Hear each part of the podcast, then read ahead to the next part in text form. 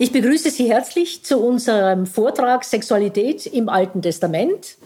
Es gibt ja kaum ein Thema, das mit mehr Vorurteilen belastet ist als das und wohl auch mit mehr Tabuisierungen. Es werden immer nur Teile herausgerissen, die dann zum großen Thema gemacht werden. Und wenn man einmal genau schaut, das sind also für uns äh, Fachtheologinnen, sind das die hermeneutischen Voraussetzungen, wenn man genau schaut, dann steht das doch gar nicht in der Bibel. Sondern das ist vielmehr Rezeption, sprich, wie man die Bibel durch die Jahrhunderte gelesen hat und auch welche Übersetzung man durch die Jahrhunderte gelesen hat, ist von entscheidender Bedeutung. Es gibt zum Beispiel einige Dinge äh, in der hebräischen Bibel, also in dem Text, den wir im Alten Testament als den Grundtext nehmen, die, die nicht da sind, die aber sehr wohl in der Vulgata erst kommen. Und von daher natürlich würde ich sagen, für eine Alttestamentlerin, das steht doch in der Bibel, mit solchen Texten dann zu argumentieren, das steht eben nicht in der Bibel. Das steht nur in der lateinischen Bibel und ab dort in allen Übersetzungen, die von der lateinischen Bibel abhängig sind. Dieses, das steht nicht in der Bibel, ist also ein, ein Teil, den wir zu berücksichtigen haben. Und der zweite Teil, wir haben keinen direkten Zugang zur Welt der Bibel. Auch das ist etwas, was man betonen muss. Wir haben nur einen Zugang über Texte. Das heißt, wir wissen nicht, wie die Menschen wirklich gelebt haben, was zum Beispiel so selbstverständlich war, dass man es gar nicht aufgeschrieben hat. Also was einfach Usus war und man nicht extra sagen musste. Das heißt, aufschreiben tut man die strittigen Fälle in den Rechtstexten zum Beispiel. Also dort, wo es äh, tatsächlich um, um äh, Rechtsansprüche geht oder eben auch um Schädigungen, dort muss man aufschreiben. Das, was ohne dies äh, jeder weiß und sonst wie, da braucht man nicht extra äh, ein Gesetz aufzuschreiben. Das heißt, wir haben immer nur vermittelt durch die Texte Zugang und da muss man eben wissen, was das für Texte sind. Und diese Texte geben natürlich auch eine Sichtweise wieder. Nicht alle Menschen haben gleichen Zugang zu, erstens zu Schrift und natürlich auch dann, äh, um Texte zu produzieren. Und wenn sie diese Texte geschrieben haben, müssen wir klar sein, dass nicht von allen Leuten Texte in die offizielle Bibel dann ihren Eingang gefunden haben. Das heißt, wessen Sichtweise wird uns nicht überliefert? Auch das ist von entscheidender Bedeutung, wenn wir Texte lesen, gerade Rechtstexte, wenn wir wissen, dass hauptsächlich zum Beispiel die Rechtsprechung in den Händen von Männern lag. Wenn wir gleich auch eine Frau als Richterin haben, Deborah, und damit natürlich uns auch gesagt wird, dass das durchaus nicht so hermetisch ist, wie man sich das so äh, landläufig vorstellt. Aber es muss klar sein, es vermittelt eine gewisse Sichtweise. Und deswegen ist es umso wichtiger dann, in den Texten zu fragen, was sind gegenläufige Sichtweisen? Also wo stimmt etwas zum Beispiel, wo stimmt eine Erzählung nicht mit dem Rechtstext überein? Oder in welcher Weise stimmt diese Erzählung nicht mit dem Rechtstext überein, ohne dass dadurch jetzt ein Kriman erzählt wird? Also auch solche Unterschiede müssen wir wahrnehmen lernen. Und zudem ist die Bibel ein kanonischer Text. Ein kanonischer Text heißt, dass irgendwann mal die gläubige, gläubige Gemeinschaft, sei es das Judentum, sei es das Christentum, festgestellt hat, was zur Bibel gehört und was nicht. Und mit der typischen Formel nichts wegnehmen und nichts dazuschreiben. Das heißt, dieser Text ist in sich geschlossen und unveränderbar. Bis zu diesem Kanonisierungszeitpunkt, könnte man sagen, ist der Text noch immer wieder fluid. Das heißt, Sie können im Text Kommentare machen, Sie können selbst Texte rausschmeißen. Wir wissen nicht, was alles verloren gegangen ist. Sie können Texte zuschreiben. Sie können umstellen. Sie können zum Beispiel eine Komposition ändern, indem Sie gezielt Dinge zusammengruppieren, äh, Texte zusammengruppieren. Dann, in dem Moment, wo der Text kanonisiert ist, haben Sie diese Möglichkeit nicht mehr.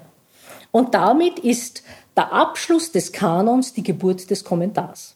Das heißt der Schriftgelehrsamkeit, weil ein kanonischer Text ist nicht nur ein historischer Text, wie zum Beispiel das ägyptische Totenbuch, auch schön zu lesen und sonst wie, aber die Bibel hat ja äh, das Phänomen, dass sie durchgängig immer die heilige Schrift einer Gemeinschaft war, die es durchgängig seit ihrer Entstehung gegeben hat und immer noch gibt. Das heißt, diese Bibel ist relevant für das Leben aller Generationen, die die Bibel lesen. Das bedeutet natürlich auch, dass man die Kommentare möglichst an die Lebensumstände der Menschen angleichen muss, weil man ja diesen Text, der bindend ist, immer für die neue Zeit auslegen muss. Das heißt, wenn Sie heute dieses Thema Sexualität besprechen, dann muss Ihnen klar sein, Sie besprechen dieses Thema hier und heute in einer äh, westlich orientierten Geschlechterdemokratie. Wir können nicht so tun, als ob wir im 19. Jahrhundert leben würden. Und das 19. Jahrhundert hat auch manche Dinge so konstruiert, wie sie auch gar nicht waren. Also das muss uns bewusst sein, dass das mit zu berücksichtigen ist. Das bedeutet, wenn wir die Bibel also nicht nur als historisch interessanten Text lesen, sondern als Text lesen, der uns hier und heute noch etwas sagen will, dann müssen wir sogar die Fragestellungen von heute an sie herantragen und können auf keinen Fall die Fragestellung unserer Urgroßeltern herantragen. Denn wir sind nicht unsere Urgroßeltern, sondern wir müssen sie hier und heute lesen und uns fragen, was sie hier und heute bedeutet. Und natürlich, das ist die Aufgabe eines Kommentars, der ja möglichst fluid ist, also der sich ändern muss. Sonst könnte man ja heute hier Augustinus lesen äh, und das wäre es dann nicht, äh, sondern es muss sich eben für die, die Gemeinschaft, die wieder den Text auslegt, muss dieser Kommentar gegeben sein. Und von daher, äh, der Kommentar muss sich anpassen, weil er eben etwas sagen will, den Menschen die Bibel ins Heute holen will. Und damit natürlich den Text auslotet, von äh, Teilen, die zum Beispiel im, im Mittelalter überhaupt nicht gesehen wurden, weil sie nicht von Bedeutung waren, die aber für uns heute durchaus möglich sind, so zu lesen, weil wir eben mit den heutigen Fragestellungen an den Text herangehen. Soweit also die einführenden Voraussetzungen, wenn wir uns überhaupt mit dem Thema beschäftigen. Das Erste, was gleich mal ähm, äh, mit sich mit den Texten beschäftigt, sind natürlich die Grundlagen. Was ist der Mensch? Welchen Stellenwert hat Sexualität äh, im Menschsein? Und da sind diese anthropologischen Grundlagen natürlich als erstes in den Schöpfungserzählungen anzuschauen. In den Schöpfungserzählungen sind ja zwei Schöpfungserzählungen. Zwei auch deswegen, damit wir ja nicht glauben, genauso sei die Welt erschaffen worden, nämlich in, in sechs Tagen und am siebten hätte, der, hätte Gott die Gottheit geruht. Es kommt dann unmittelbar darauf ein völlig anderer Zugang dazu. Und äh, diese Texte, diese zwei Texte müssten wir also getrennt anschauen, dass sie in sich eine geschlossene Einheit bilden. Und nicht, wie dann ja die Antike es häufig getan hat, das beginnt ja schon im Neuen Testament, dass man den einen Text mit dem anderen auslegt. Das ist natürlich von der Auslegung eines kanonischen Textes möglich, aber als Alttestamentlerin bin ich natürlich verpflichtet, jedem Text sein eigenes Gewicht zu geben. Und von daher schauen wir uns einmal den Genesis 1 an.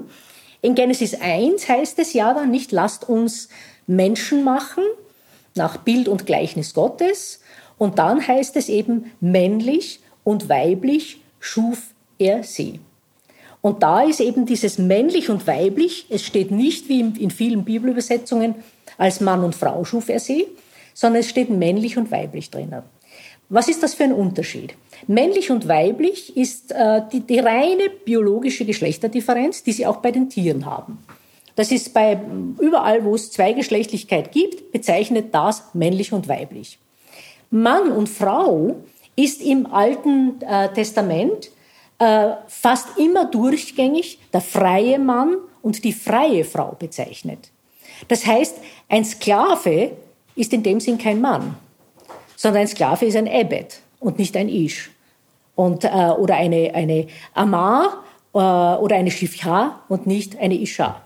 Das heißt, wir haben hier, wenn das männlich und weiblich hier drinnen steht, haben wir als ausschließlich geschaffene Differenz zwischen Menschen die biologische Geschlechterdifferenz und nicht die soziale Gender. Also wo es reich und arm und, und, und wichtig und unwichtig und sonst wie gibt. Warum die rein biologische Geschlechterdifferenz? Weil es dann ja auch heißt, äh, seid fruchtbar und mehrt euch. Und zwar das ist äh, dieses Mehren, das sollen letzten Endes alle jene Schöpfungswerke, die also lebendig sind, da gehören auch die Tiere dazu, und diese Lebendigkeit hat natürlich per se, das Leben hat einen Anfang und ein Ende. Würde sich das Mehren eben nicht ereignen, würden diese Schöpfungswerke aus dem Schöpfungswerk verschwinden. Während man vor, natürlich die Vorstellung hat, dass Berge nicht verschwinden oder dass das Meer nicht verschwindet. Heute wissen wir auch, dass die Dinge ein bisschen anders sind, aber in dem damaligen Weltbild sind das keine Dinge, die sich ununterbrochen reproduzieren müssen, um im Dasein zu sein. Wenn Sie jetzt Genesis 1 durchlesen und einmal anschauen, dass dort äh, Himmel und Erde, Licht und Finsternis, das Meer und das Trockene, dass das immer Schöpfungswerke sind, die einander gegenübergestellt sind und dass selbstverständlich, wenn Gott die Nacht und den Tag macht, er hat natürlich auch die Dämmerung gemacht. Das ist ja wohl klar. Und das Morgenrot und das Abendrot. Und wenn er denn äh, das Meer und äh, das Trockene schafft, dann hat er ganz sicher auch das Watt und die Lagune gemacht, weil eben, wo es eben das nicht so klar ist, was es ist. Das heißt, mit diesen beiden Polen werden die äußersten Pole angegeben und alles dazwischen selbstverständlich auch. Und nicht nur die Pole und sonst nichts. Wenn wir also diesen Text mit unseren Augen heute lesen in Geschlechterdemokratien, dann müssen wir sagen, Gott hat weibliches und männlich geschaffen und alles dazwischen auch. Und zwar rein aus dem Text heraus, weil wir eben eine polare Anlage des gesamten Textes haben, und zwar von Anfang an. Licht und Finsternis, nicht? Also, äh, und, und Tag und Nacht, alle diese Strukturen geben die Pole an und alles dazwischen ist damit natürlich auch mit gemeint. Also können wir nicht sagen, dass also ausschließlich der männliche und der weibliche heterosexuelle Mensch erschaffen wurde. Das lässt sich von der Struktur des Textes eigentlich nicht sagen. So mal das Erste. Das heißt, der erste Schöpfungstext, Sie sehen, ich sage bewusst nicht Bericht, weil es ist kein Bericht, sondern es ist ein Text, der uns die Welt er, er erklären will, die Welt deuten will und die Welt natürlich auch erzeugen will, nämlich als die Welt als äh, Schöpfung Gottes. Der sieht Sexualität als äh, Mittel zum Zweck, dass also die Werke erhalten bleiben und damit ist äh, das Ziel der Sexualität die Fruchtbarkeit. Wenn wir allerdings zu Genesis 2 kommen, dann wissen Sie, dass Adam aus der Adama geschaffen wird. Adam heißt Mensch, der wird aus der Ackererde geschaffen. Geschlechtlich nicht differenziert, wird nichts gesagt. Adam heißt heißt Mensch. Da ist also alles drinnen von äh, Mann und Frau und alle Dinge dazwischen, ist einfach Mensch, die Spezies Mensch wird geschaffen.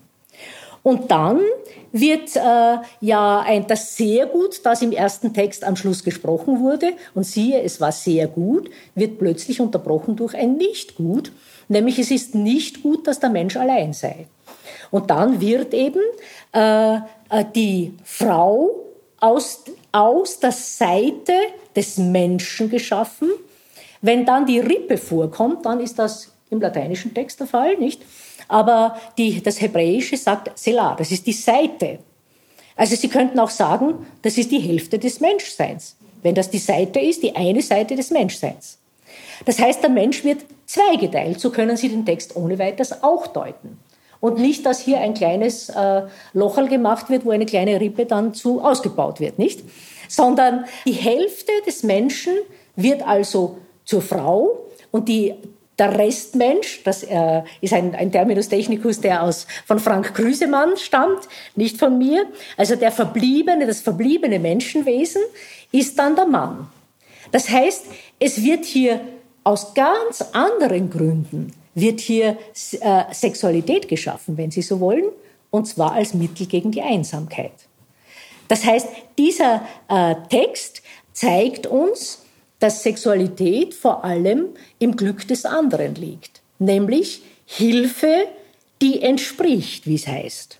Und wenn wir diese Hilfe anschauen, das haben übrigens schon Menschen vor uns gesehen und äh, ist dann eigentlich durch äh, einen Artikel, der als Polemik gegen die äh, Unfähigkeit der Frau zur Priesterweihe aus dem Jahre 78 von einem weißen Vater, also von einem Ordensmann geschrieben wurde, It is not good that the man should be alone von Walter Vogels aus Kanada. Und der Mann hat dargestellt, dass zum Beispiel EZA, dieses Hilfe, diese Hilfe, ist äh, ausschließlich an diese, in diesem Text positiv verwendet, wo Menschen dem Menschen eine Hilfe sind. Sonst sind Menschen immer keine Hilfe. Geht nicht nach Ägypten hinab. Ihre Rosse sind Fleisch und nicht Geist und sie sind keine Hilfe. Aber unsere Hilfe ist im Namen Adonais, der Himmel und Erde geschaffen hat. Das heißt, die Hilfe im Positiven ist im Normalfall nur Gott. Und damit kann man also nicht sagen, dass also die Frau der Hilfsmensch ist. Wenn die Frau der Hilfsmensch ist, muss man auch Gott als Hilfsgott anschauen. Also dann ist er genauso, äh, soll der genauso das tun, was der Mann nicht tun will, soll dann Gott tun, nicht? Also ist eine Abwertung dessen, sondern vom, vom, vom Hebräischen her ist diese Vokabel, zeigt eigentlich an, dass nicht der stark ist, der Hilfe braucht, sondern der, der Hilfe ist. Das heißt, Sie können also hier keine Unterordnung der Frau herauslesen, wie in Genesis 2 auch nicht. Und dann heißt es eben, dass äh, die beiden ein Fleisch werden und von Nachkommenschaft wird in Genesis 2 überhaupt nichts gesagt. Das kommt ja dann erst außerhalb des Paradies, nicht? Also, wo Adam seine Frau erkennt und dann außerhalb des Paradieses zuerst einmal die beiden Söhne äh, Kain und Abel geboren werden. Aber nicht in der idealen Schöpfung ist Sexualität ein Mittel der Kommunikation, der Hilfe einander, füreinander und natürlich ein Mittel gegen die Einsamkeit. Also das gemeinsame Leben. Man könnte sagen, im katholischen der zweite Ehezweck, nicht? Also äh, wäre hier durchaus da. Aber allein, dass zwei Texte, die so alt sind, beide Aspekte betonen, dass Sexualität selbstverständlich auf Reproduktion äh, hingerichtet ist, aber das nicht der einzige Zweck ist, das sollte uns doch verwundern. Das trifft eigentlich unsere heutige Sichtweise sehr wohl. Nicht? Also Sexualität gehört, wenn wir diese zwei äh, Texte anschauen, zur Conditio Humana. Und beide Schöpfungstexte haben, eine egal, haben ein egalitäres Geschlechterkonzept. Das dritte Kapitel habe ich überschrieben mit lustvolle Sexualität, Verwirklichung von Gottes, Gottes Schöpfungsordnung. Und ich möchte das an einem nicht sehr bekannten Text nachvollziehen, und zwar indem ich Ihnen mal einen Text vorlese, der eine Elternunterweisung ist. Nicht? Das ist ja ein Sprüchebuch, ist, sind ja die erste, der erste Teil des Sprüchebuches von 1 bis 9 sind ja Lehrreden. Und dort haben wir Lehrreden einerseits von Frau Weisheit und andererseits von Vater und Mutter. Wobei der Mutter jeweils die Torah zugestanden wird, die Torah der Mutter, äh, auf die soll man hören. Und von daher ist dieser Text eine Elternunterweisung in Sprüche 5. Äh, und da muss man sagen, man sollte wahrscheinlich hier nicht Kind übersetzen, sondern tatsächlich Sohn. Also sie belehren den Sohn. Mein Sohn, gib Acht auf meine Weisheit. Zu meiner Einsicht neige dein Ohr, damit du die Umsicht behältst und deine Lippen das Wissen bewahren. Denn Honigseim träufelt von den Lippen der fremden Frau und glatter als Öl ist ihr Gaumen. Zuletzt aber ist sie bitter wie Wermut und scharf wie ein zweischneidiges Schwert. Ihre Füße gehen hinab zum Tod, ins Totenreich führen ihre Schritte. Sie achtet nicht auf den Pfad des Lebens, ihre Bahnen gehen in die Irre und sie merkt es nicht. Hört nun auf mich, ihr Söhne, und weicht nicht ab von den Worten meines Mundes, halte dich fern von ihr auf deinem Weg und nähere dich nicht der Tür ihres Hauses, damit du nicht anderen dein Gut überlassen musst und deine Jahre einem Grausamen, damit nicht andere sich sättigen durch deine Kraft und du dich abmühst im Haus eines Fremdens und du am Ende stöhnst, wenn dir Leib und Fleisch dahinschwinden und du sagst, warum habe ich Unterweisung abgelehnt? Und er hat mein Herz die Mahnung verschmäht, dass ich auf die Stimme meiner Erzieher nicht gehört habe und mein Ohr nicht geneigt habe zu ihren Lehren. Fast wäre ich tief ins Unglück geraten und in der Versammlung der Gemeinde. Das ist der erste Teil dieses Textes. Sie sehen, der bedient eigentlich alle Stereotypen, auf, auf Österreichisch gesagt, man muss dem Wurm auf alle Fälle sagen, was gefährlich ist, nicht? Also noch dazu bei der Ehewahl, noch, aber auch natürlich äh, dann auch, es ist wohl der, der, das der Sohn, der belehrt wird, wo die Eltern noch ein, eine Möglichkeit haben, den Sohn zu belehren. Das typische Klischee der Verführerin, das man dem Sohn vorstellt, das heißt, die Frauen sind gefährlich, die Frauen verführen, nicht die Männer natürlich, nicht dieses klassische Klischee. Aber damit beginnt das. Und das ist nicht das Ende. Das ist also nicht die Sichtweise, die man auf Frauen hat sondern es geht dann weiter. Trink Wasser aus deiner eigenen Zisterne und frisches Wasser aus deinem Brunnen. Sollen sich deine Quellen auf die Straße ergießen, die Wasserbäche auf freien Plätzen? Dir allein soll sie gehören und nicht den Fremden neben dir. Deine Quelle sei gesegnet und freu dich an der Frau deiner Jugendzeit. Am lieblichen Reh und an der anmütigen Gemse Ihre Brüste sollen dich alle Zeit trunken machen und an ihrer Liebe sollst du dich berauschen. Also Sie sehen, das ist ein ganz anderes Ende als die typische Frau als Verführerin, die Eva schlechthin, nicht? Denken Sie an diese typologische Auslegung, durch die Frau kam die Sünde in die Welt. Das steht übrigens in der katholischen Bibel, aber nicht in der hebräischen Bibel. Das ist ein Buch Sirach das erste Mal da. Und hier haben wir also eine Sichtweise, die absolut keinerlei Sexualfeindlichkeit darlegt, sondern es ist die Aufforderung zum Genuss. Aber mit wem? Das, um das geht's. Also die Ehebrecherin, die fremde Frau, die fremde Frau ist keine, keine unverheiratete Frau. Die fremde Frau ist die Ehefrau eines anderen. Und von daher ist das der Ehebruch, vor dem sie ihn bewahren wollen von Frauen, die, also, äh, äh, die er nicht begehren soll. Aber das heißt nicht, dass er nicht ein erfülltes Sexualleben fü äh, führen soll.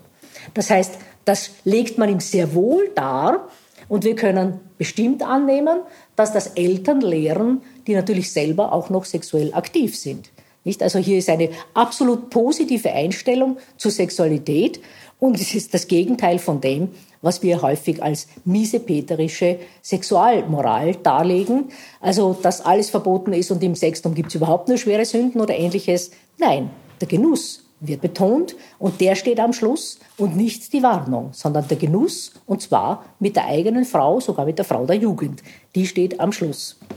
Ganz ähnlich von der Metaphorik her, also dass die, das liebliche Reh und die anmütige Gemse und ihre Brüste machen dich alle Zeit trunken und an der Liebe sollst du dich berauschen, das könnte genauso gut im Hohenlied stehen. Wir haben im Alten Testament ein biblisches Buch, das ausschließlich Liebeslieder hat. Und zwar Liebeslieder hat, die eben nicht keusche äh, platonische Erotik äh, wiedergeben, sondern die, äh, das hat übrigens in einem Artikel äh, vor kurzem in dem Sexualitätsband des Jahrbuchs für biblische Theologie, Annette Schellenberg aus Wien, äh, dargelegt, wo wir wirklich äh, Texte drinnen haben, die nicht anders zu lesen sind als sexuell. Also wo man nicht sagen kann, das kann man jetzt auch äh, metaphorisch verstehen und ist äh, damit also nichts zu tun, ist nur Erotik, pure Erotik, also die wahren Abenteuer äh, sind im Kopf, sondern es gibt wirklich Texte in dem Hohelied, äh, wo wir sagen, es geht hier eindeutig um Sexualität und auch um erfüllte, um gelebte Sexualität. Und damit haben wir Beschreibungslieder, die alle Sinne ansprechen, es wird vom Duft geredet. Es wird vom, vom Angreifen die Reden. Allerdings Angreifen ist nicht der Hauptsinn, sondern es wird vom Ohr gesprochen und vor allem vom Sehen und natürlich auch vom Schmecken. Also der Gaumen ist süß, nicht zum Beispiel wie Honigseim und sonst wie. Also wo wir, äh, wo man nicht anders als einen Zungenkuss denken kann, nicht? Das ist klar. Es gibt also viele, alle Sinne, die wir haben, werden im Hohenlied angesprochen. Lesen Sie sich das einmal durch. Die Metaphorik stammt natürlich aus dem alten Orient, hat die Früchte der, dieser Gegend, also des mediterranen Raumes der damaligen Zeit als metaphorische Basis und auch die Tiere Wobei bei den Tieren manchmal auch, äh, da muss man ein bisschen bewanderter sein, manchmal kommt man da in die Irre, wenn es zum Beispiel heißt, bei uns sind heute die Tauben gar nicht so gefragt, nicht? Also die übermitteln die Taubenzecken und sind daher eher, gefährlich, nicht? Die sollte man in, ein, in, in Zaum halten. Die Taube ist der Botenvogel der Liebesgöttin. Und wenn daher die Blicke wie Tauben sind, dann bedeutet das natürlich ganz was anderes, als wenn die Taube äh, Zecken jetzt überträgt, nicht? Also die gefährlich sind. Also da müssen wir schon in der Metaphorik des äh, alten Orients ein bisschen eintauchen, damit wir die auch verstehen. Aber das sind wunderbare Bilder, vor allem aus der Natur genommen, aber auch aus der Kultur. Also es ist auch, sind auch Stadtgebäude äh, äh, hier als metaphorische ähm, äh, Bildgeber da. Und da wird beschrieben, vor allem der nackte Körper, und zwar vor allem in der begehrenswerten Schönheit. Auch das ist etwas ganz Besonderes im Hohenlied. Also alles ist schön an den beiden, wobei wir äh, mehr Texte haben, wo die Frau den Mann beschreibt, als umgekehrt. Was natürlich heißt, dass der Frau mehr Texte in den Mund gelegt werden als dem Mann, also zugeschrieben werden, dass sie die spricht wenn wir so etwas überhaupt haben, dass Frauen also in Texten als äh, Sprecherinnen, als Dichterinnen dargestellt werden, dann müssen wir annehmen, dass in einer so patriarchalen Kultur, wie der alte Orient es war, natürlich ein viel größeres Phänomen dahinter haben als nur ein einzelner Text. Das heißt, Frauen konnten sehr wohl äh, Poesie schreiben und Frauen äh, konnten wohl auch dichten und Frauen konnten sicher auch schreiben. Also wir haben ja auch hier Hinweise von Siegeln und ähnliches. Wenn man hier also die nackten Körper in der begehrenswerten Schönheit beschreibt, dann zeigt das auch etwas, was uns heute eine Lehre sein könnte. Nämlich, wir sind heute, wenn Sie die ganzen Influencer und was weiß ich alles anschauen, äh, dabei, die Körper ununterbrochen zu optimieren und kaum jemand ist mit seinem Körper zufrieden. Es ist das zu dick, es ist das zu dünn, es ist das zu lang, es ist das zu kurz, es ist das zu was weiß ich was. Es ist immer irgendetwas, was defizitär ist. Im Hohenlied, wo Menschen sich lieben und begehren, ist alles begehrenswert. Also, und das wird auch öffentlich mitgeteilt, ist eine völlig andere Körpereinstellung, als wir sie heute zu einem optim zu optimierenden äh, Körper haben. Nicht? Also, der Mensch, so wie er ist, ist er schön. Wenn Sie Texte lesen, wir wissen ja nicht, was die Leute sich tatsächlich hinter den einzelnen Metaphorik dann auch äh, gedacht haben. Natürlich ist nicht gemeint, wenn der Hals der Geliebten wie der Turm Davids ist, dass der einen unendlich langen Hals hat sondern das ist natürlich die, die, die Bewährtheit, nicht? Also die, die, der, der Turm ist etwas, was die Mauer stützt und was, was erobert werden will natürlich auch. Der Turm stützt die Mauer und von daher sind das also äh, ein gerader Hals, nicht? Also die geht also nicht so daher, sondern ist eine stolze Frau, nicht? Also und dieses Stolze wird dann auch äh, tatsächlich ins Bild gesetzt, eben durch solche Metaphorik. Ein anderes ist, ähm, dass dieser sexuelle Genuss, offensichtlich zwei junge Leute, hat keinen ehelichen Kontext. Es ist gerade jetzt bei mir eine Dissertation in unserem Graduiertenkolleg abgeschlossen worden, Raffaela Svadosch, äh, die über das Hohelied als Radikalisierung der Beziehungsidee geschrieben hat. Und die hat eine schöne Sache herausgefunden, nämlich es werden ja alle Körperteile ununterbrochen beschrieben im Hohenlied. Nicht? Also so viele Körperteile, die wir sonst selten beschrieben haben in einem Text. Es kommt nirgends das Wort Rechem vor. Rechem ist der Mutterschoß. Also es ist der Bauch der Weizenhaufen, nicht? Also der fruchtbare Weizenhaufen. Klar, das ist ein, ein Fruchtbarkeitssymbol. Aber Rechem als Mutterschoß kommt nirgends vor. Also würde man eigentlich überhaupt nicht glauben im Hohenlied, nicht? Aber es ist so. Das heißt, es geht hier nicht um Reproduktion, es geht hier auch nicht um, um Ehe, sondern es geht um die Liebe zweier junger Menschen, die wohl auch fernab der Ehe, und zwar wahrscheinlich, die sich treffen und hoffen auch zusammenzukommen, das ist klar, im alten Orient natürlich auch klar, aber die ganz offensichtlich noch nicht verheiratet sind. Wenn es heißt, nicht, also wäre ich doch dein Bruder, dann könnte ich gehen ins Haus deiner Mutter. Man trifft sich in den Weinbergen, man trifft sich draußen in freier Natur. Why? Sehr klar, nicht? Also man hat keine, kein eigenes Haus, wo man äh, Sexualität leben könnte, nicht? Von daher ist das wie in den 50er Jahren noch nicht. Ins Haus der Eltern konnte man nicht kommen, wenn man jung ist. Heute geht das, ist eine ganz andere Gesellschaft geworden. Aber vor der sexuellen Revolution war das undenkbar, auch noch in unter, unseren Breiten, nicht? Also das sind äh, lauter Dinge, die hier klar, klar hier sind. Man kann die Texte natürlich alle nur metaphorisch lesen, dann ist das alles weg. Wir lesen sie aber in Geschlechterdemokratien hier und heute, und zwar so, wie Menschen leben. Und dann können wir das auch herauslesen, und zwar nicht hineinlesen in die Texte, sondern herauslesen aus den Texten, indem wir die Texte so, wie sie sind, ernst nehmen. Ein letztes noch, das Hohelied kehrt die menschliche Geschlechterordnung um. Die menschengemachte die gefallene Schöpfungsordnung oder Geschlechterordnung wird ja in Genesis 3 durch die sogenannten Strafsprüche festgelegt, wo es eben heißt, nach deinem Mann ist dein Begehren und er aber wird über dich herrschen. Was dann, äh, ja, der Hieronymus lässt das weibliche Begehren aus. Das war in, ihrer, in seiner Zeit nicht mehr äh, gegeben. Also äh, Frauen haben nichts zu begehren. Der Mann begehrt, aber nicht die Frau. Und deswegen lässt er das aus und führt die Potestas ein. Und zwar die Potestas ist die Rechtsgewalt des Mannes über die Frau. Das heißt, das Herrschen des Mannes über die Frau kommt erst mit der Vulgata ins Dasein, in, als gefallene Schöpfungsordnung. Sondern da ist es letzten Endes, das Begehren der Frau wird durch Dominanzgelüste des Mannes beantwortet. Und damit ist natürlich die Hilfe, die entspricht, überhaupt nicht mehr gegeben. Wenn die, die, das, Bege das Begehren des einen letzten Endes durch äh, Dominanz des anderen beantwortet wird, dann ist das keine Hilfe mehr, sondern es ist eine Abhängigkeit.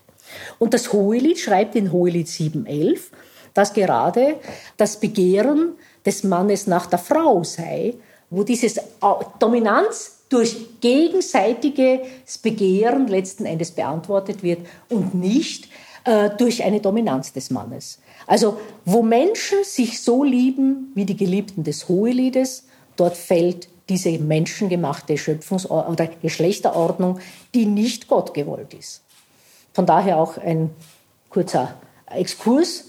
Wenn man als äh, in katholischerseits ja noch immer äh, die Geschlechterordnung mit der Dominanz des Mannes ansetzt.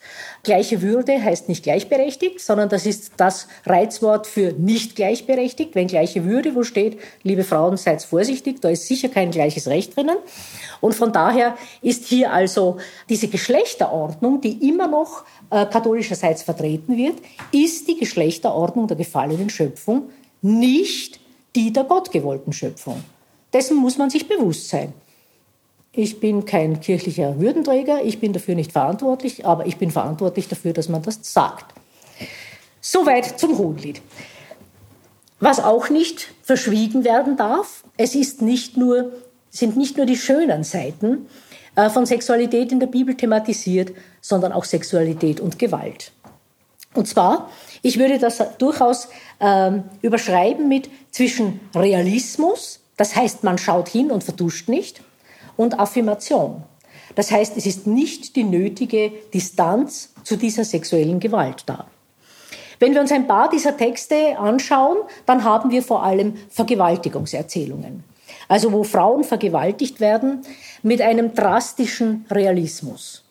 Und wenn Sie zum Beispiel 2 Samuel 13 anschauen, die sogenannte Vergewaltigung Tamars, das ist eine Königstochter, die von ihrem Halbbruder im Hause Davids vergewaltigt wird. Typisch sexuelle Gewalt passiert am häufigsten in der Familie. Das wusste man offensichtlich dort auch schon und sogar in der Königsfamilie. Und dort dieser Text, wenn Sie sich den einmal genau durchlesen, dann sehen Sie, dass Männer sich zuerst einmal zusammentun und ein Komplott schmieden. Nämlich, wie kommt diese Tama, die Ammon begehrt, in sein Haus, sodass er sie tatsächlich dann auch vergewaltigen kann. Und da wird der Onkel eingeschaltet, da wird sogar der Vater eingeschaltet, der stellt sich krank, das ist eine, eine Finte, die, er, wo, die vom Onkel kommt und sagt, stell dich krank und dann soll sie kommen eben und du sollst aus ihrer Hand eben diese Lebiba-Kuchen, die wahrscheinlich schon auf, auf ein Gebäck, das äh, wahrscheinlich äh, äh, erotische Konnotation hat, schließen lässt.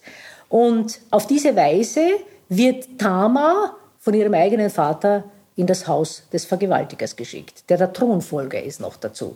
Das sagt natürlich, ist eine ungeheure Sozialkritik am, am Haus, am obersten Haus natürlich, nicht an der obersten Familie auch. Und dieser Text ist, führt ja dann ganz langsam ein. Sie versucht, den Bruder noch abzuhalten von dieser Tat. So etwas tut man nicht in Israel, nicht? Das ist eine Nebala, also eine Torheit in Israel, also ein absolutes Tabu könnte man sagen, dass man das tut. Und äh, sie versucht dann noch Zeit zu gewinnen, indem sie sagt, sprich mit dem Vater, er wird dich mir geben, in die Ehe geben gibt ja Polygynie, das ist ja keine Frage, nicht? Also man kann ja mehrere Frauen heiraten. Und äh, er hört nicht auf sie. Sie behält den klaren Kopf bis zum Schluss und argumentiert, aber es nützt ihr nichts. Er schickt alle Bediensteten hinaus und vergewaltigt sie. Und als er sie vergewaltigt hat, äh, wirft er sie aus dem Haus hinaus. Das heißt, die Liebe, äh, die, die, das Begehren, das er vorher hatte, war dann geringer als der Ekel, den er nachher verspürt hat. Es ist natürlich klar, damit hat er sich als Thronfolger unmöglich gemacht. Das ist, es beschädigt auch seine Position was sie sogar ihm vorher auch mitgeteilt hat. Und dann verweigert Tama die Vertuschung. Sie zerreißt das Gewand und geht schreiend aus dem Haus und macht damit das Verbrechen öffentlich. Ihr, ganz, also ihr, ihr, ihr Bruder, tatsächlicher Bruder, äh, nicht nur Halbbruder, äh, Abschalom sagt dann, sei still, richtiges Vertuschen natürlich, nicht? Also alle Männer gegen diese eine Frau und sie lässt sich aber nicht beruhigen. Sie bleibt dabei. Was lernen wir aus dem Text? Das ist ein fürchterlicher Text, der in der Bibel steht, wo wir aber heute sagen, er wird häufig gelesen von Menschen, die solche Traumatisierungen erlebt haben. Und die sind dankbar, dass solche Texte in der Bibel stehen, denn es wird das Verbrechen nicht vertuscht. Das Verbrechen vertuschen heißt, den Tätern in die äh, Hände zu arbeiten. Weil wenn das Verbrechen vertuscht wird, wird das Verbrechen nicht benannt und die Opfer werden unsichtbar. Und das ist nicht der Fall. Also gerade diese, äh, diese, dieser Text, das hat bereits Phyllis Tribble in den äh, Ende der 70er Jahre aufgezeigt, ist äh, eine Memoria Passionis. Mein Gott, mein Gott, hast du mich, äh, warum hast du mich verlassen, heißt die deutsche Übersetzung. Texts of Terrors ist der Originaltitel des Buches, die äh, diese Texte als Memoria Passionis liest. Also als Leidensgedächtnis, wie die Befreiungstheologie eben gerade für die Unterdrückten, die Geschichte der Unterdrückten muss als Memoria Passionis erzählt werden. Und von daher ist, dass dieser Text in der Bibel steht, ist ein grauslicher Text, aber wir können heute froh sein, dass es solche Texte in der Bibel gibt, die eben nicht das Verbrechen vertuschen, sondern das Verbrechen thematisieren. Und das in der obersten Familie äh, des ganzen äh, Reiches. Wir haben Erzählungen andererseits, die Gangrape-Erzählungen sind, also von Massenvergewaltigung erzählen. Das sind zum Beispiel Genesis 19 und Richter 19, wo in Genesis 19 die Männer eben das Anliegen haben, den Gast, der gekommen ist, zu vergewaltigen. Und äh, Lot soll diesen äh, Gast hinausgeben. Das sind, das sind natürlich die Männer Gottes, also die, oder die Engel, also die göttlichen Boten und er gibt sie nicht hinaus und bietet äh, den Pöbel draußen die Frauen an, seine eigenen jungfräulichen Töchter, die noch bei ihm im Haus wohnen zur Vergewaltigung. Ist ein Text, der unmöglich ist. Dass die Frauen bewahrt werden, hängt nur daran, dass die Besucher göttlich sind und die, und die Männer draußen den Pöbel vor Ort mit Blindheit schlagen und sie daher den Eingang nicht mehr finden. Also die Töchter Lots sind davongekommen, aber in Richter 19 sind nur Männer unterwegs und von daher äh, wird die Nebenfrau des Leviten, die er zuerst so äh, massiv bedrängt hat, dass sie wieder zu ihm zurückkommt, die wird fast zu Tode vergewaltigt, die ganze Nacht. Er ist drinnen äh, im Haus und sicher und äh, die Frau wird hinausgegeben. Daran sehen wir schon, diese beiden Texte werden nämlich von manchen äh, Gruppierungen immer als äh, der Gräuel der Homosexualität benannt. Das hat mit Homosexualität null zu tun. Solche Männer, die Männer als aus Macht Demonstration und als Terror, Mittel des Terrors vergewaltigen, würden sich selber nie als homosexuell darstellen. Der Männerknast lässt grüßen. Vergewaltigen tut der, der sich als absoluter Hetero darstellt und die Dominanz in, den, in dem Knast haben will, nicht? Und nicht diejenigen, die also tatsächlich homosexuell sind. Also der Text hat mit Homosexualität überhaupt nichts zu tun. Andernfalls würde es überhaupt keinen Sinn machen, dass Frauen als Ersatz hierher halten müssen und diese Frau ja auch fast zu Tode vergewaltigt wird, wobei das fast nicht klar ist. Stirbt die, ist die Frau schon tot, als sie sich zum Haus schleppt, oder ist sie nicht tot und bringt sie dann erst der Ehemann um. Das ist offen gelassen. Das ist einer der Texte, die wohl am grauslichsten im Alten Testament stehen. Man kann es nicht anders sagen. Ein grauenhafter Text, der, der Frau kommt niemand zu Hilfe, die wird die ganze Nacht zu Tode vergewaltigt. Und als sie dann in der, am Morgengrauen mit den Händen auf der Türschwelle, wo ihr Mann sicher drinnen geschlafen hat, äh, zurückkommt, dann äh, herrscht er sie an, sie soll aufstehen und äh, äh weil, weil, sie, weil sie weiterziehen. Und da sie das nicht mehr in der, in der Lage ist, legt er sie über den Esel und als er zu Hause angekommen ist, teilt er den Körper in Stücke und schickt ihn als Kriegserklärung durch die ganzen äh, Stämme. Ein Text, der, ja, da bleiben einem, äh, äh bleibt einem der Atem weg. Gang Rape, es ist nichts, was es nicht gibt, auch in der heutigen Welt. Äh, wir sehen, es wird aber mitgeteilt, es wird nicht vertuscht, dass es sowas gibt. Und äh, der Text natürlich insbesondere fällt dann natürlich auch dann noch dadurch auf, dass der vergewaltigte Frauenkörper, der geschundene Körper einer Ehefrau für die Reproduktion ungeeignet ist und daher noch zerstückelt wird. Also er, er muss noch, er muss noch äh, desintegriert werden, könnte man sagen. Nicht? Also er muss noch einmal äh, zerstört werden, wo er schon zerstört ist. Wenn Sie sich ein bisschen einmal kundig gemacht haben, was in den Kriegsvergewaltigungen im äh, Bosnienkrieg und im Jugoslawienkrieg passiert ist, dann sind wir nicht weit weg von, dieser, äh, von diesen Texten. Oder jetzt auch mit Jesidinnen, auch da haben wir ähnliche Phänomene, nicht? wo dann diese Frauen, die vergewaltigt wurden, von der eigenen Gruppe noch ausgestoßen werden. Nicht?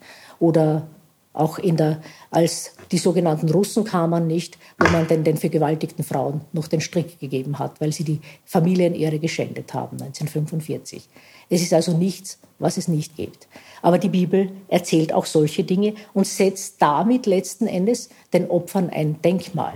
Sie vergisst sie nicht. Also das ist klassische Memoria Passionis. Das ist Realismus, aber ich habe auch gesagt, es gibt auch die Affirmation. Und auch das können wir nicht ganz wegschieben, nämlich in der Metapher des Gottesverhältnisses als Ehebund gibt es zwei Seiten. Es ist der liebende Ehemann, der sich, der die, die, das Volk begehrt, nicht die, das Volk als Frau oder die Stadt als Frau, Zion natürlich auch. Aber wenn diese Frau untreu wird, dann wird dieser Ehemann ungehalten und das Volk äh, als untreue Ehefrau wird eben vom Ehemann, der göttlich ist, bestraft. Und diese Bestrafung, die vollführt er zwar so nicht selber, sondern lässt durch die Feinde das machen, und zwar durch sexuelle Gewalt. Also durch Vergewaltigung, sexuelle Gewalt in der übelsten Form, Beschämung, nackt ausziehen und alles, was also mit äh, Ent Entwürdigung äh, dieser Frau zu tun hat. Ezechiel 16 und 23, das sind die äh, schrecklichsten Texte in, dieser, äh, in diese Richtung. Das sind die Spitze des Eisbergs. Und Atalia Brenner hat diese Texte daher einmal als prophetische Pornografie beschrieben also die man nicht mehr anders bezeichnen kann als pornografische Texte und die deswegen natürlich äußerst problematisch sind, weil Gott, wenn nicht nur zulässt, zumindest erfreut, dass auch zuschaut, als das passiert. Natürlich ist es klar, dass das eine Metapher ist. Nicht? Und dass das beschrieben wird, was im Normalfall bei einem Krieg im Alten Orient passiert.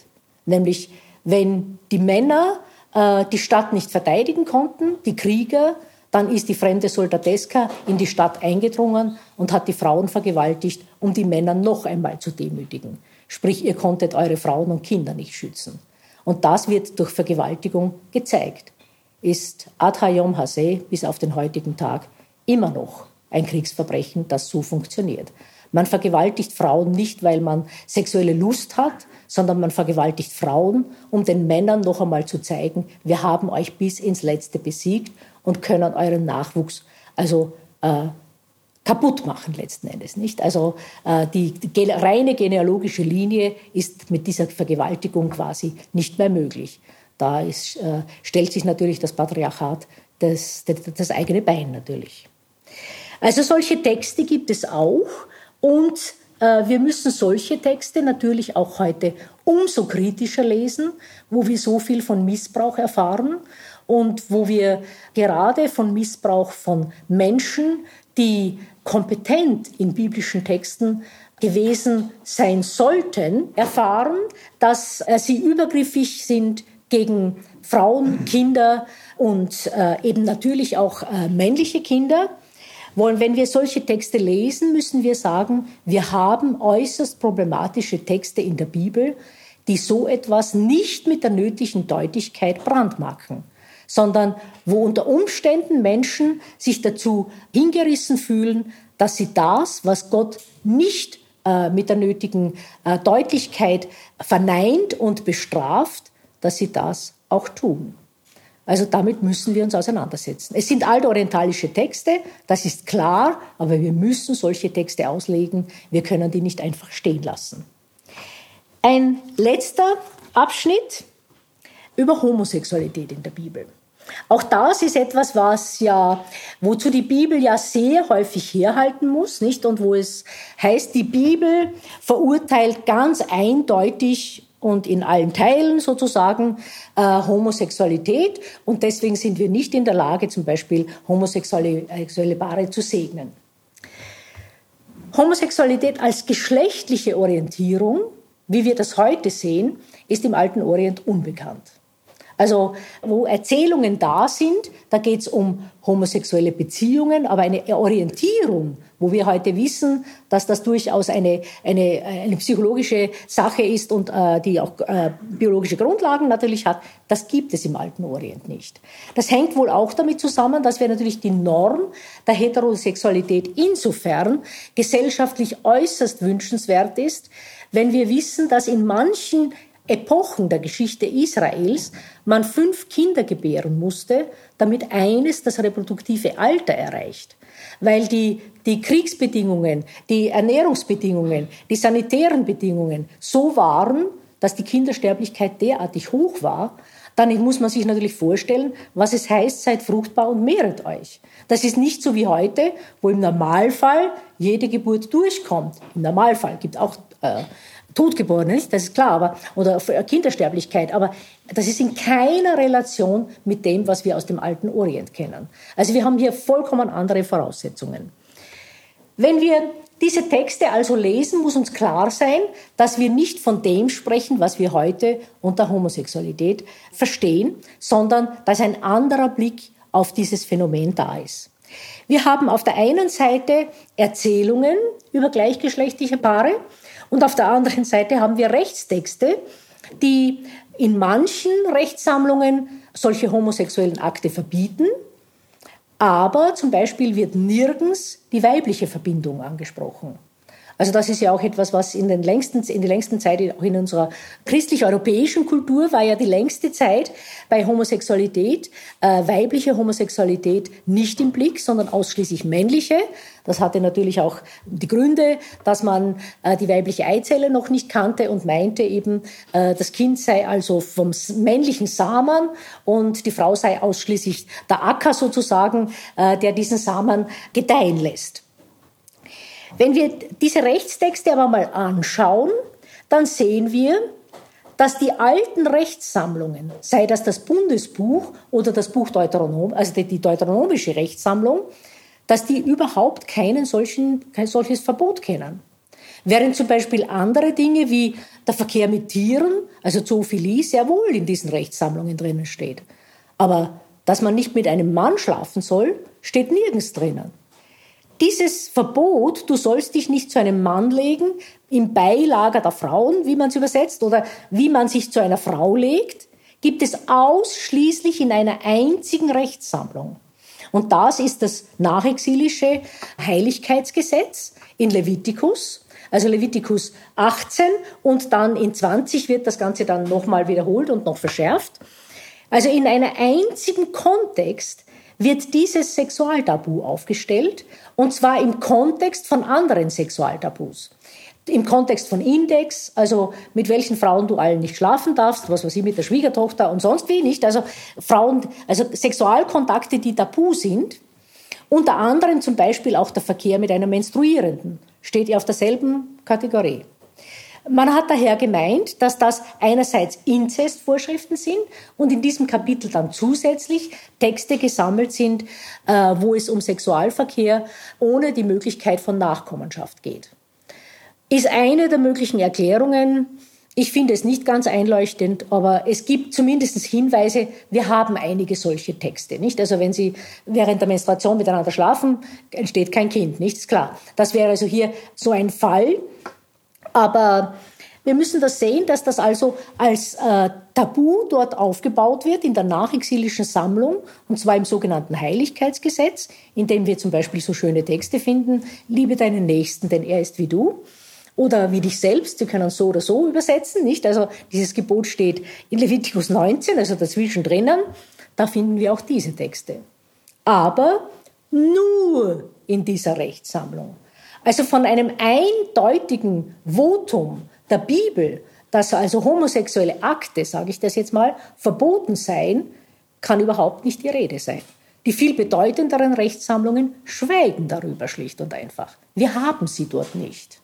Ausschließlich in dieser einen Rechtssammlung. Wenn wir uns jetzt von den Rechtstexten äh, noch auf die erzählenden Texte mal an, äh, hinwenden, dann haben wir zwei Texte, die von zwei Paaren, deren primäre Lebenspartnerschaft ein gleichgeschlechtlicher äh, Gegenüber ist. Und zwar die Erzählung von Ruth und Nomi. Das ist das weibliche Paar des Alten Testaments. Das heißt, da sehen Sie schon, auch bei der zweiten, beim zweiten, wo es um zwei Männer geht, sehen wir auch, es sind letzten Endes Erzählungen um Bisexualität. Und zwar nicht um homosexuelle Orientierung, wie wir das heute haben, das war die längste Zeit ja auch in unseren Breiten so, als Homosexualität noch unter Strafe stand, nicht? Dass also viele dieser Menschen, äh, weil eben das die absolute Norm war und das andere unter Rechtsstrafe stand, war es gar keine Wahlmöglichkeit. Bin ich jetzt so oder so? Sondern das war überhaupt kein Gedanke. Das ist den Menschen erst nach und nach bewusst geworden. Da waren die längst verheiratet. Wir haben ein frühes Heiratsalter anzunehmen, vor allem für Frauen, aber auch teilweise für Männer. Und insofern, als die sexuelle Orientierung wirklich bewusst wird, sind die längst verheiratet gewesen. Und auch äh, ich kenne noch Leute aus der Generation vorher, die Familienväter waren und die irgendwann dann einmal eben gesagt haben, hier stehe ich, Gott helfe mir, Amen, nicht? Also, äh, wo ganz klar war, so geht, das, das ist nicht meine Sache, nicht? Also, aber die waren verheiratet.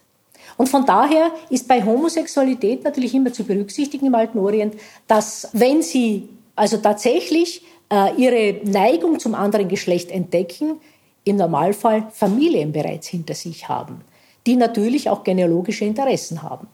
Also dass dieser Familienkontext, dass das also nicht nur zwei Menschen angeht, sondern dass das die ganze Familie angeht, das muss mit berücksichtigt werden. Wenn wir bei Ruth und Nomi das anschauen, dann ist Ruth natürlich verheiratet. Nomi ist Mutter von zwei Kindern, deren ein Sohn hat ja Ruth geheiratet. Aber nachdem die Kinder Machlon und Kilion heißen, nämlich schwächlich und gebrechlich, wie es Erich Zenger so schön äh, lautmalend übersetzt, äh, dann ist klar, schwächlich und gebrechlich können keine Kinder zeugen, nicht? Also da muss einer kommen, der Boas heißt, nämlich der Potente. In ihm ist Kraft. Und äh, schwächlich und gebrechlich sterben daher kinderlos. Und die eine Frau lässt sich zurückschicken von Nomi, nämlich, dass sie zu Hause viel leichter einen Mann findet, soll sie zurückgehen ins Haus der Mutter. Und diese Frau, Orpa, ist auch gehorsam. Aber Ruth lässt sich nicht zurückschicken, sondern hängt an ihr. Diese Wurzel Tabak, die dort steht, ist genau der Terminus, der steht, deswegen wird der Mann Vater und Mutter verlassen und seiner Frau anhangern. Das ist ein sehr starker Terminus des Zusammenhangs, des Zusammenhalts und sagt natürlich in Genesis 2 am Schluss, dass die, wenn Menschen heiraten, dass die primäre Beziehung nicht mehr die Elternbeziehung ist, sondern die Geschlechterbeziehung ist. Und genau so mit diesem Terminus hängt sich Ruth an Naomi. Und dann nimmt es auch kein Wunder, dass sie in den nächsten Versen schwört, wo du hingehst, da werde ich hingehen und äh, dein Gott ist mein Gott und dein Volk ist äh, mein Volk und wo immer du hin, äh, wo du begraben wirst, da möchte auch ich begraben sein. Also dieser Spruch, den Nomi hier als treu, Entschuldigung, Ruth als Treuespruch an Nomi kündet, der ja sehr häufig auch als Trauspruch dann verwendet wird, den müssen sich einmal klar sein, dass das ein Trauspruch zwischen zwei Frauen ist und nicht ein heterosexueller Trauspruch. Also wenn Sie ihn nehmen dann in der Liturgie, muss klar sein, dass sich hier da zwei Frauen einander binden und nicht eine Frau an einem Mann. Natürlich mit den klassischen, man möchte sogar noch über den Tod hinaus vereint sein, nicht? Also da sehen Sie, das ist also und das zwischen zwei Frauen, es ist also eine Bindung, die auf Lebenszeit geht. Wenn wir noch ein, einige andere Dinge noch anschauen, dann sehen wir, dass sowohl Boas in 2.11 als auch äh, die Frauen von Bethlehem am Schluss diese Primärbeziehung der Frauen akzeptieren. Und Boas ist letzten Endes nur das Mittel zum Zweck, damit die beiden Frauen wieder in die Gesellschaft und damit natürlich auch in der Geschlechterfolge äh, bis David, ist ja die Urgroßmutter Davids und letzten Endes vom Neuen Testament her bis auf Jesus, Ruth steht ja im Stammbaum Jesu drinnen, weiterverfolgt werden kann. Das heißt, Ruth gebiert ihren Sohn nicht für ihren Mann, wie das normalerweise ist. Nicht? Also wenn er kannte seine Frau und sie wurde schwanger, das ist diese ganz typische hm, Anzeige eines legitimen äh, Sexualverkehrs, nicht? Und dann äh, gebiert sie, aber sie gebiert nicht für ihn, sondern die Frauen von Bethlehem sagen, für no, der Noomi ist dein Sohn geboren. Also sie gebiert für die Schwiegermutter. Sie gebiert für die Frau, die ihre Lebensbeziehung ist. Und dann heißt es von diesen Frauen von Bethlehem, diese Frau ist mehr wert als sieben Söhne, also nicht nur die sieben, die zwei Söhne, die sie verloren hat, mehr wert, sondern sie ist mehr wert als sieben Söhne. Und bekanntlich ist ihr Urenkel äh, David dann ja auch derjenige, der besser ist als die Söhne, sieben Söhne Isais, nämlich er ist der Jüngste und wird als solcher dann König. Also Sie sehen, wie dicht dieses ähm, Buch gewebt ist.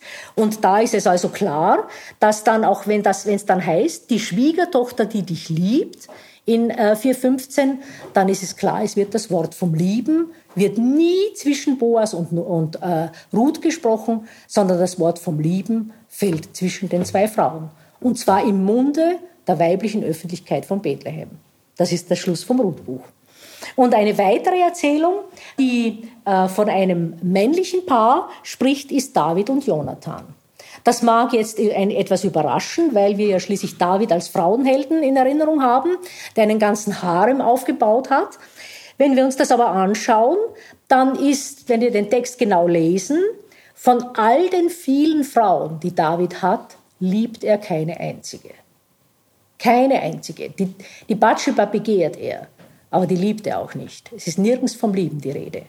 Er liebt Jonathan. Und zwar Jonathan liebt ihn, 1 Samuel 18.3.